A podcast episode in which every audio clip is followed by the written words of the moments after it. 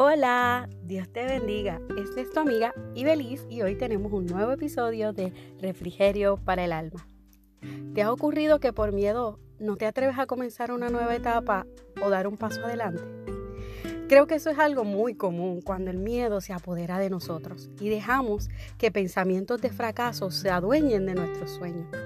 Tal vez no te animas a salir de tu ciudad, a comenzar un ministerio, a desarrollar una carrera, alejarte de todo aquello que afecta tu relación con Dios, a tomar una decisión definitiva o dar oportunidad a otras para que entren en tu vida.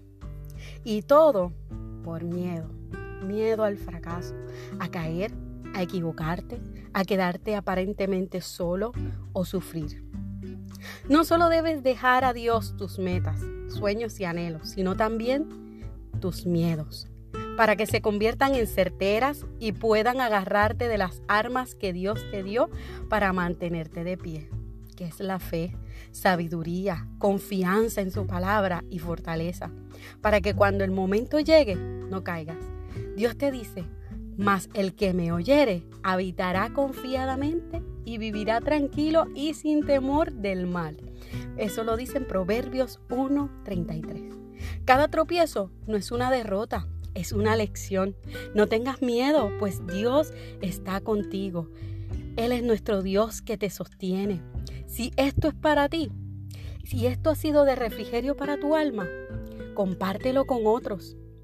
Y no tengas miedo, no tengas miedo a emprender aquello que Dios ha puesto en tus manos. No le tengas temor al fracaso, porque sabes qué?